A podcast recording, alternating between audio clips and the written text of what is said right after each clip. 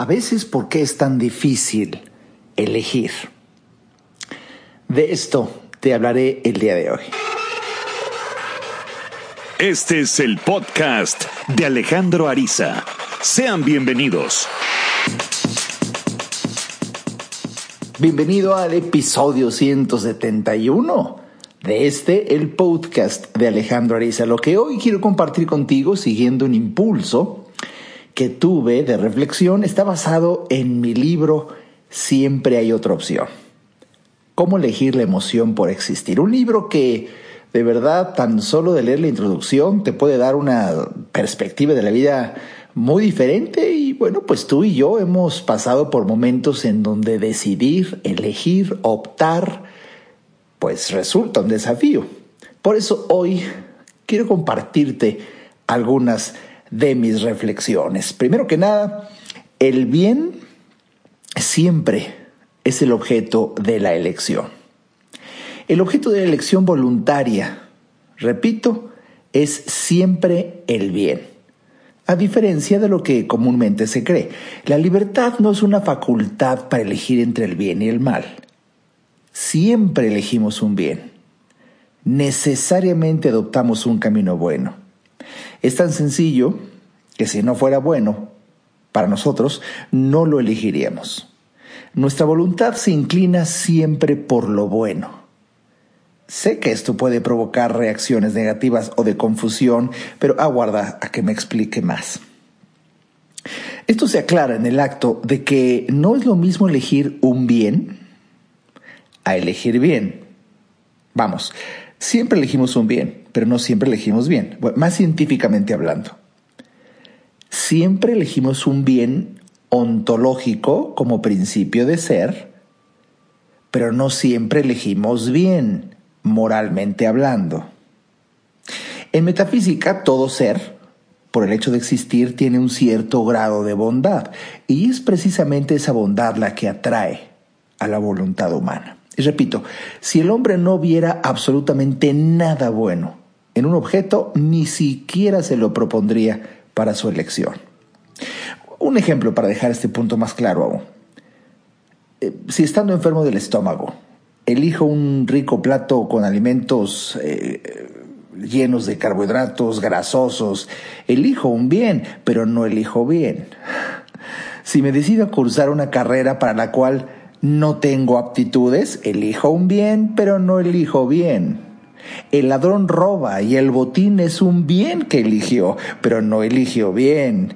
En el primer caso, el bien es un sustantivo, en el segundo un adverbio. Es decir, una cosa es el objeto elegido, el bien, y otra cosa es el calificativo que merece la misma elección.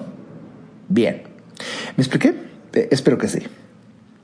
Si hasta el momento vamos bien y nos hemos entendido, pues hemos aprendido mucho en estos primeros minutos acerca eh, de una de las más auténticas dimensiones del ser humano, el ejercicio de su libertad en el acto mismo de elegir.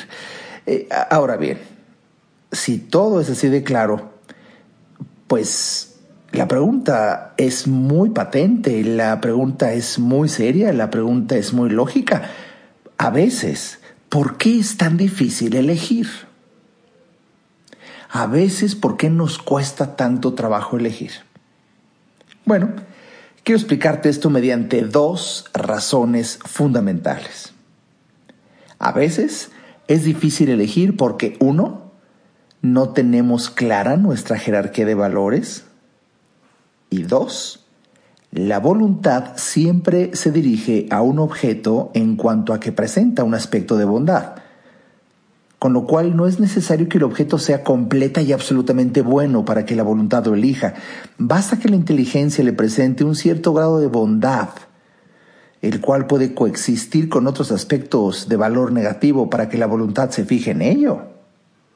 Mire, eh, la razón es que muchas veces la inteligencia capta varios aspectos de un mismo objeto unos con valor positivo y otros con valor negativo, y así lo presenta la voluntad. Siendo así, es natural que habiendo cierto equilibrio entre dos polos, el hombre experimente angustia en la elección. Ejemplo común, mm, cuando te enamoras de alguien y convives un tiempo con ese alguien. cuando lo empiezas a conocer cada vez más. Mm, caray, es ahí donde se nos dificulta la elección de continuar. Tal vez por eso, cuando a alguien le interesa enamorar a otra persona, solo le muestra su lado bueno, para que la voluntad de la otra persona caiga. Pero recuerda, siempre hay otra opción, el lado oculto de la otra persona. es un momento de relajamiento en, este podcast y también en mi libro cuando lo explico ahí. Eh, pero entre broma y broma, la verdad se asoma. A, decir verdad, eso suele suceder. Pero eso luego puede venir eh, de venir el desencanto, vamos, y para seguir enamorados ambos tienen que hacer un esfuerzo para mostrar a la otra persona su lado bueno cortesía, amabilidad, generosidad, prudencia, justicia, fortaleza, templanza, fe, esperanza, caridad, y la otra persona necesita hacer otro esfuerzo para querer encontrar y alcanzar a ver esas virtudes en la otra persona. Si ambos hacen esto, la indisolubilidad de esa pareja será por siempre. Es cuando se eligen y así se comprometen el uno al otro. Este privilegio no lo tiene la unión libre, pero cuando en esta no se es verdaderamente libre. Y así no se compromete la pareja. Por eso es un arte amar. Es tema de otro episodio. Eh, eh, por lo que respecta a la primera razón que te expuse del por qué a veces es difícil elegir, es referente a la falta de claridad en nuestra jerarquía de valores. Y sí, cuando no sabemos lo que es realmente importante para nosotros, resulta fácil confundirnos entre las opciones que nos presenta la vida. A lo largo de los años he podido pues ya compartir una enorme, lógicamente, cantidad de consultas. He podido ayudar a que la gente se sienta mejor. Es la misión de mi vida, ayudarte a entender para que vivas mejor. Y las personas que eligen una asesoría muy personal que tiene un encanto incomparable con ninguna otra relación, cuando eliges una asesoría uno a uno, cuando estamos hablando en esa confianza plena, cuando se empieza a exponer el problema, es, es muy común que el paciente me diga, el doctor no sé qué hacer.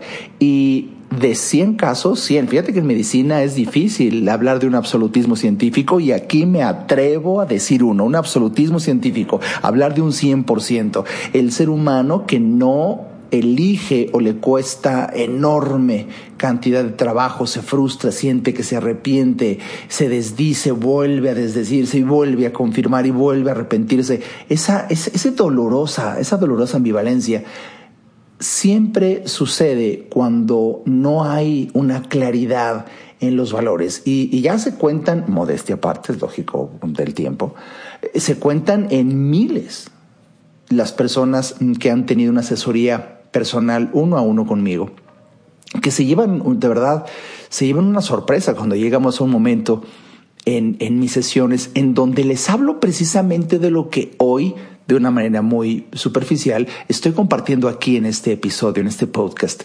No tienes clara tu jerarquía de valores. De hecho, es un tema del que poco se habla. Hablar de valores, hablar de axiología, quizá por allá, si es que te acuerdas de la secundaria o de la prepa, por ahí que se vio la materia de ética y en un, en un mes se habló de valores y, y no se volvió a tocar el tema quizá nunca en tu vida y cuando se tocó no te importó. O sea, vienes en blanco, mijo, y se nota y se nota porque, pues, eh, quizás socialmente se ve bien hablar de valores, principios, dignidad, nobleza. Eso se ve bien, es, pero digamos que para muchas personas son las esferas del arbolito de Navidad. Simplemente adornos, pero no los viven y no los viven porque ni siquiera saben cuáles son. Y hay un principio de filosofía que rige desde hace años mis propios principios y que si me ha seguido en mis conferencias lo explico ampliamente. Nadie puede elegir lo que no conoce. Entonces, si tú no te has dado el tiempo para estudiar seriamente el tema de la axiología o los valores y luego tú elegir con cuáles te identificas y luego realmente sentarte, tener tiempo. Esto es una dinámica que cuando estoy en consulta es un calambre cerebral amoroso con mis pacientes cuando descubren que efectivamente nunca se han dado el tiempo de sentarse solos a pensar un rato. Ese momento, ese momento te puede cambiar la vida. Cuando te sientas un rato a pensar en. Y, te sientas a pensar un rato en ti con inteligencia, o sea, tienes un objeto a lograr, tienes eh, una meta que alcanzar en tus procesos mentales. Y en este ejemplo concreto, descubrir qué valores rigen tu vida, no qué valores te gustarían, ya que empiezas a adentrarte en el tema, es muy, muy, pero muy seductor cuando te enteras de ciertos valores de, de gran dignidad, pues que digas, bueno, eso claro, me gustaría. No, no, no, mijo. No se trata de lo que te gustaría. Se trata de lo que realmente, qué valores rigen realmente tu vida. O sea, tienes que analizar tu vida. Y ya, y, de verdad, es, es importantísimo, es importantísimo. En, en, terapia se ve el detalle de cómo se hace, pero eh, resulta fácil, vamos, confundirnos entre las opciones que nos presenta la vida porque, pues es, el principio es básico. Quien no sabe a dónde va, cualquier camino es bueno. Por eso es tan importante, pero tan importante detenerte, analizar tu jerarquía de valores. Aquí el primer calambre sería si te dijera, hazme ahora mismo una lista de 20 valores. Y, puede que digas, bueno, déjame, este, este, como ahorita te digo, o sea, como, porque la gran sorpresa es que ni siquiera tienes en tu mente el conocimiento de los valores, cuáles son, quiénes son, cómo se dividen, en qué consisten, de dónde surgen. Es un tema trascendente pero pues no te has dado el tiempo para estudiarlo y aplicarlo en tu vida. Y, bueno, aquí, aquí la esencia del mensaje debe de quedar así en, en exceso, en exceso claro. Y, son tres palabras, ¿eh? Claridad es poder. Claridad es poder.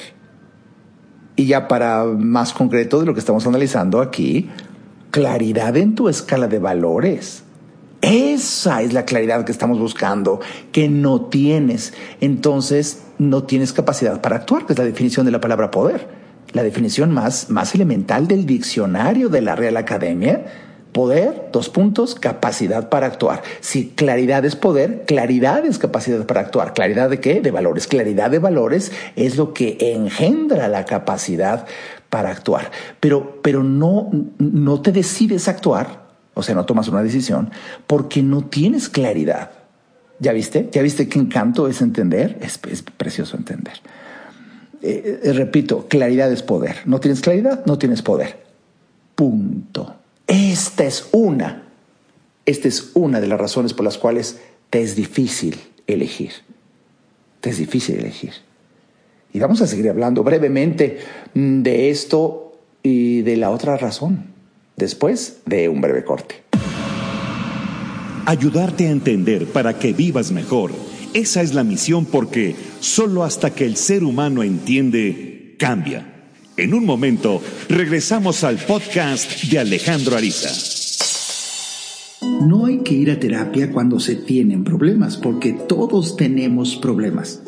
Hay que ir a terapia cuando quieres resolver tus problemas. Si te interesa tener una charla conmigo, a mí me encantará compartir reflexiones de vida que puedan ayudarte a ver la vida distinta. Entra a www.alejandroariza.com y en el botón del menú Alejandro Ariza, ahí se despliega un submenú que dice consultas. Haz clic ahí y tendrás toda la información para ver si en tu destino está que podamos charlar. Para mí será un placer ayudarte. Toda mejora implica un cambio, pero recuerda, solo si entiendes, cambias. continuemos escuchando al doctor Alejandro Ariza.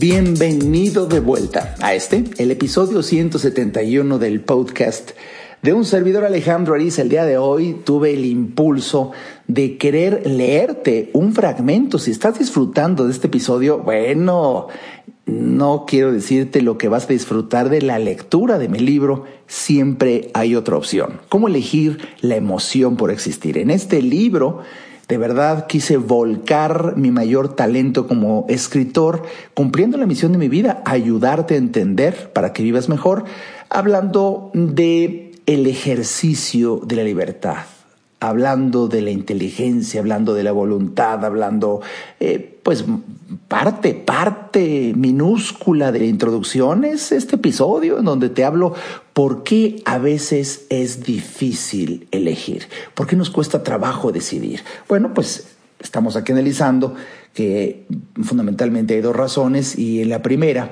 antes del corte era explicarte esto. La gente no tiene claridad en su jerarquía de valores. Y, como te dije antes del corte, claridad es poder, sin duda. Esa clase de claridad te proporciona un enorme poder para elegir bien. ¿Qué te parece?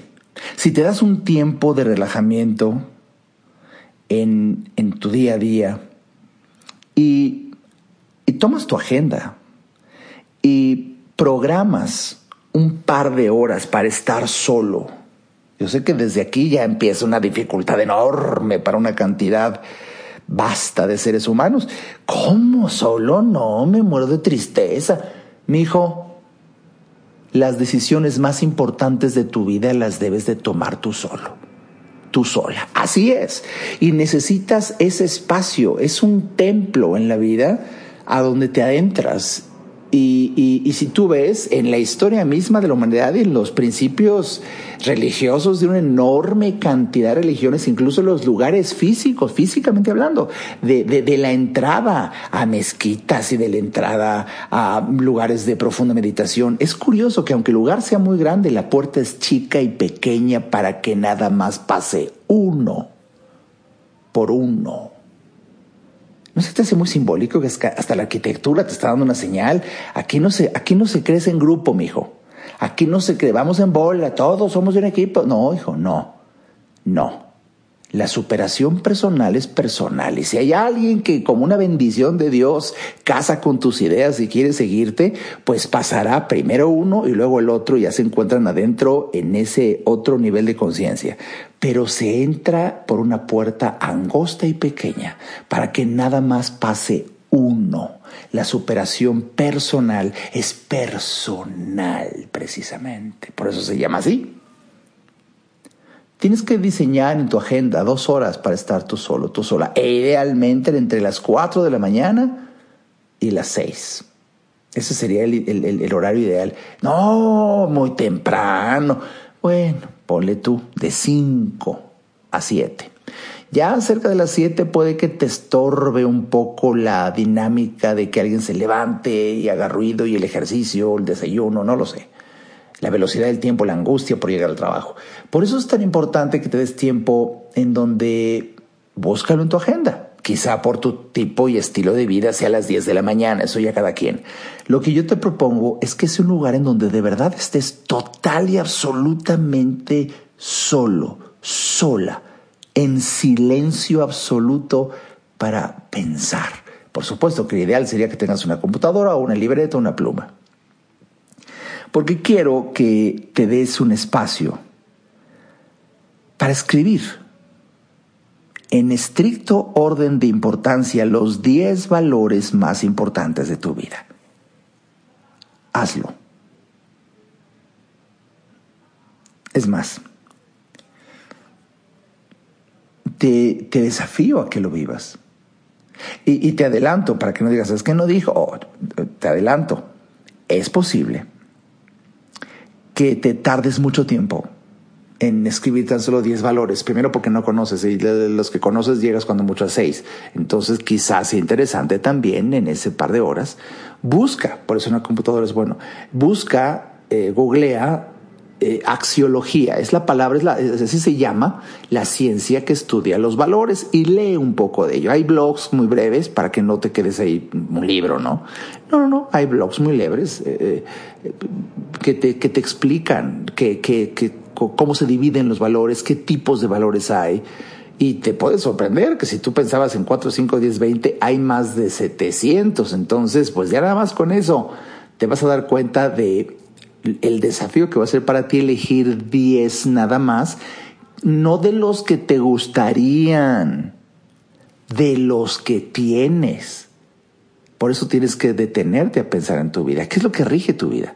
Porque te digo, puedes ponerte esferitas en tu arbolito de Navidad, puro adorno. Es que soy una gran mujer, una mamá ejemplar, un líder sin precedente. Eh, pues es bonito que lo pienses así. Pero ¿por qué no encueras el alma y mejor escribes esos 10 valores de tu verdadero yo? Quizá luego, si te das el, si te das el privilegio de tener una consulta conmigo, vamos a analizar dos o tres listas diferentes a las que la, que te propongo aquí. Aquí es simplemente que hagas tu lista de valores porque es un primer paso para conocerte, pero luego haremos una aspiracional que es ahí precisamente a donde vas a atreverte a cambiar. Pero bueno, una vez que hagas esta lista de 10, los 10 valores que rigen en estricto orden de importancia tu vida cotidiana, pues ahora viene otro calambre amoroso. Eh, eh, ahora, ahora tienes que seguir siendo sincero y tomar tu calendario tienes que tomar tu agenda, vamos, si eres de papel, si no tu calendario, si estás ya digitalizado, eh, te metes a tu iCal, a tu Google Calendar, a que uses, yo no sé cuál uses. Eh, y, aquí, pues eh, ya, ya, te imaginarás por qué andan las cosas en tu vida como andan, sobre todo si no tienes dónde apuntar. Y, aquí se trata de analizar, contrastar, confrontar tu lista de valores con, con el tiempo que le dedicas en tu calendario a cada uno y, verás discrepancias quizá en donde para ti el valor número uno pues, es, es, un clásico. El amor, el amor a todos los seres del mundo mundial. y de repente ves tu agenda, no amas ni a tu perro, güey. O sea, no, no, no, no, hay, no hay tiempo para el perro, no hay tiempo para convivir con tu pareja, no está agendado en tu calendario, estar a solas con, con, contigo como una manifestación de amor propio, no está agendado en tu calendario, puesto en calendario una hora, dos horas, tres horas de calidad con tu pareja para hablar a profundidad sin que se interrumpan, tomando una buena copa de vino, dialogando profundo, oyendo al cine, hacer ejercicio juntos. Eso no está agendado. Entonces es cuando dicen, a ver, aquí el no me cuadra, pues por eso, por eso se oye hasta cómo se patinan los birlos, cómo se atoran las engranajes del carruaje, porque no estás viviendo de acuerdo a tus valores así. Esta confrontación eh, de tu jerarquía de valores con el tiempo que le dedicas en tu vida, que lo ves en el calendario, pues ahí descubres así el porqué de tu sensación de insatisfacción o esa sensación en donde no, no, no, es difícil hasta que lo pongas en palabras, pero dices, no me siento pleno, no me siento bien, los días se me van así como otro y más y sin más y la gente me critica que tengo un carácter muy difícil, pues mijitos, y ahí lo estás viendo, en esta confrontación de valor contra tiempo, escala de valores contra calendario. Y ahí descubres el por qué varias veces lo que haces no te llena. Fíjate qué simbólico ahí, en esta confrontación a la que te estoy invitando a que hagas, descubres el por qué varias veces lo que haces no te llena, no te llena plenamente, o por qué sí logras emocionarte por existir. Ahí está una de las grandes explicaciones de, de, esta rúbrica que yo suelo tener en varias de mis publicaciones, emoción por existir, como una consecuencia de que hay precisamente una integración casa tu tiempo con tu jerarquía de valores. De verdad, repito, es cuestión de valores, o mejor dicho, es cuestión de elegir vivir con respecto a nuestros valores. Ahora bien, Sé que es difícil este tema e incluso digno de debate y discusión, pero hacer esto ya es un buen principio antes de que quieres discutir. Así que ándale, ponte a trabajar y sigue aprendiendo el arte de ser más humano en tu poder para elegir. Te confieso abiertamente que si haces este ejercicio pertenecerás al muy selecto grupo de personas que han podido y querido descubrir más acerca de sí mismos. Somos muy pocos los que lo hemos hecho y por tanto muy pocos los que sabemos que lo que hacemos realmente le da sentido a nuestro día a día y nos dirige a lo que queremos. Y ya te puse un ejemplo. Otro. Por ejemplo, escribiste valor número uno, familia. Pues ahora observa en tu calendario cuánto tiempo le dedicas a la familia. Que según tú es lo más importante para ti. Si hay poco tiempo dedicado en tu calendario para este primer valor, urge un cambio en tu vida. Necesitas ordenar más tu tiempo en base a la jerarquía de tus valores y obviamente dedicarle más tiempo al valor número uno y cada vez menos tiempo a los otros valores hasta llegar al décimo o quinceavo o veinteavo de la lista que hayas hecho. ¿Este ejercicio puede ser confuso? Sí. ¿Puede ser desafiante? Te lo aseguro. Pero hacerlo te dará un gran entendimiento y sensación de control de tu propia vida. Te repito, por favor, date tiempo para estar tú solo, tú sola, y hacer este ejercicio que te recomiendo aquí en realidad. Es, es una gran parte de la estrategia para aprender a elegir la emoción por existir. Ahora bien, supongamos que ya hiciste este ejercicio. Me abrigo la esperanza y abrazo la ilusión. Te felicito por, por seguir adelante. Ahora, eh, sabrás más de ti, has permitido a tu inteligencia que tenga más claridad en, en tus valores para que tu voluntad pueda elegir mejor y, y, no sea tan difícil para ti decidir. Como te dije, esto te hará vivir con mayor emoción por existir, te lo garantizo. ahora, con este estudio podemos deducir que el hombre es totalmente libre. Mm, pues debo decirte que no, no del todo, porque existen ciertas limitantes.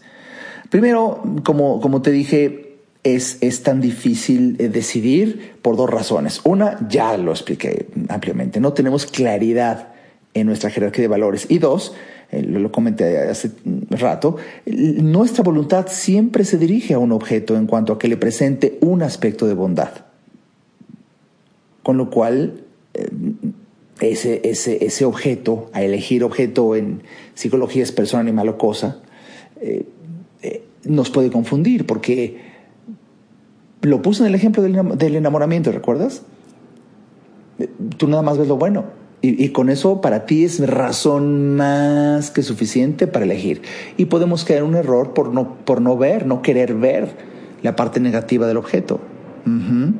Ahora, simplemente como comentario simplemente para redondear más este apasionante tema de por qué es tan difícil elegir. Bueno, hay limitaciones. Hay limitaciones. Debemos de aprender que la libertad humana no es absoluta. Existe una serie de obstáculos normales, naturales, que disminuyen y a veces hasta hacen nulo el carácter de libre a un acto humano. Es, es un temazo. Y, bueno, por supuesto que si te interesa el tema de, incluso distinguir entre un acto humano y un acto del hombre, son cosas diferentes filosóficamente hablando, te invito a que estudies y leas mi libro de Siempre hay otra opción. Lo consigues entrando a mi página www.alejandroarizazeta.com. En el menú buscas tienda. Ahí en la tienda están los libros y ahí están. O más fácil y más inmediato un libro digital, te metes a, Amazon, a Amazon Kindle, y en Kindle bajas el libro de inmediato y lo estás leyendo, o en Apple Libros. Si eres un fan de Apple y tienes la aplicación de libros, ahí lo descargas. Pero mm, mm, brevemente, hay cuatro condiciones que obstaculizan o limitan la libertad. Uno, la ignorancia. Dos, el miedo. Tres, pasiones extremas y cuatro enfermedades mentales. hablar de cada uno de estos temas puede ser motivo de conferencia y es apasionante, ejemplos, reflexiones, implicaciones. Eh, y, y sabes, esto nos pasa a todos, en mayor o menor medida. De hecho, quiero compartirte por el simple hecho de haber llegado hasta este minuto de este episodio que una vez más se me fue como agua este espacio contigo. Eh, déjame, déjame compartirte que el día de ayer o antier estaba viendo así, azar del destino, si es que existe el azar, que bien sabemos que nada hay accidental en esta vida, picando aquí, picando allá, en donde ahora cada vez me tardo más en tanto streaming, encontré un programa que te quiero recomendar. Eh, eh, ahorita viene a mi mente, perdón, paréntesis, paréntesis dentro del paréntesis dentro del paréntesis, pero alguien leí hace unos días que decía, cuando yo era muy joven y solamente tenía en mi casa hace muchos años, en televisión los clásicos seis u ocho canales de televisión abierta me tardaba diez minutos en elegir qué ver. Luego siguieron evolucionando los medios y años y años después surge la televisión de paga con tantos canales, cientos de canales. Y yo seguía teniendo dificultad para saber qué ver, nada más que me tardaba como una hora. Y hoy por hoy, con la novedosa tendencia del streaming digital en donde no hay cientos, hay miles de programas, series, películas. También sigo teniendo dificultad para saber qué ver y por fin no veo nada. Nada más que me tardo dos o tres horas en decidir. Eso también me pasa. Por eso ya, de verdad que yo prenda el televisor es tan extraño. Tengo que prenderlo solamente cuando voy muy dirigido a través de internet a ver determinada entrevista, determinado documental, porque es, es, es, es un hasta siento una amenaza, ¿sabes? Siento una amenaza el que prendes el streaming y ves la cantidad de películas y series y novedades y de paso está decir que si piensas que hay dificultades económicas en el mundo, es lo que nos han hecho creer.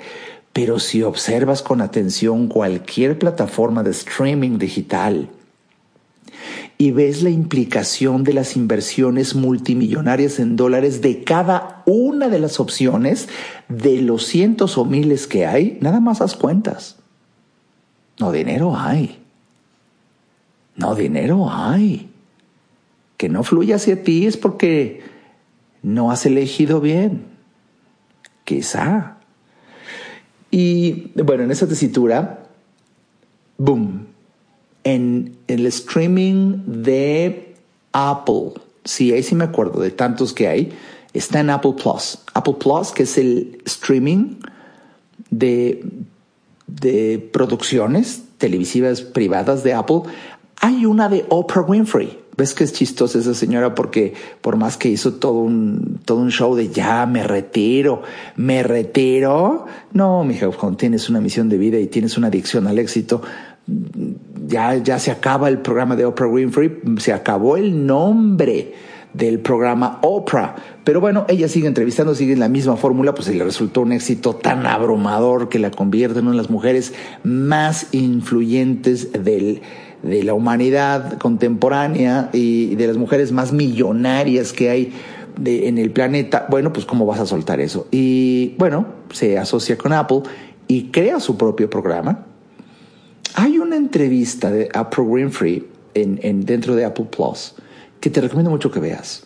Eh, se llama Mi lado oculto, mi otro yo, el lado que no se ve. Busca un lado, algo así parecido. Y donde entrevista, para que lo busques, entrevista al príncipe Harry de la realeza inglesa. Eh, estaba escuchando, es una entrevista en donde se comparte, precisamente ahora que dije enfermedades mentales, pues todo mundo tenemos algo, pero no se ve al príncipe Harry. Es al primero que en mi vida yo le escucho un concepto que me encantó. Se le salió decirlo en la entrevista y dice, la lesión invisible que todos tenemos. La lesión invisible que todos tenemos. Ah, me hizo recordar cuando hace muchos años yo vengo compartiendo en mis conferencias, en mis publicaciones, que por eso es tan difícil aceptar ir a terapia porque no te la crees, no crees que lo necesites porque no lo ves. Y por eso ir con el terapeuta, ir con el psiquiatra, ir con el psicólogo, ir con el, con el em, asesor eh, filosófico de vida, es, hay veces para la gente tan difícil porque no es lo mismo que cuando tú ves que se te fracturó una pierna, ves el hueso de fuera, tienes un dolor en donde quieres pegar el grito que lo oiga Dios directamente allá en donde esté entonces dices, oh, tengo que ir a urgencias. Pues sí, porque se ve sangre y todo. Pero ¿en dónde puedes ver la ansiedad?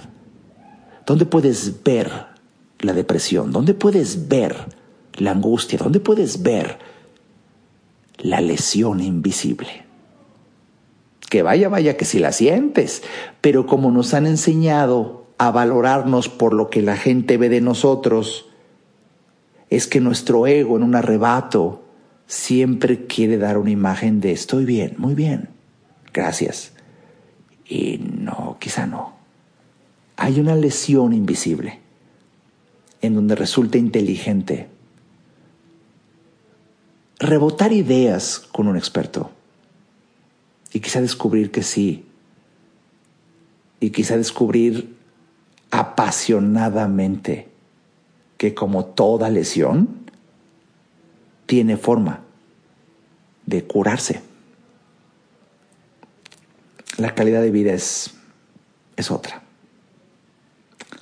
Busca, busca ese, ese programa. Te va, te va a encantar. Mi nombre es Alejandro Ariza y a mí me encantó hoy compartirte estas reflexiones, que espero favorezcan el que te sientas mejor. Eh, por favor, yo seré muy feliz de que cualquier duda, pregunta, comentario, aclaración, estoy en mis redes sociales. Aquí puedes dejar un comentario en el espacio del podcast y, en donde encuentres esta publicación. Eh, y bueno, también, como siempre te lo digo, si crees que esto escuchaste, pensaste en alguien y le puede servir a alguien, ¿por qué no compartes este episodio? Comparte este episodio en tus redes sociales. Envíaselo a alguien que es especial para ti. Juntos podemos ayudar a entender a otro para que viva mejor. Hasta el siguiente episodio.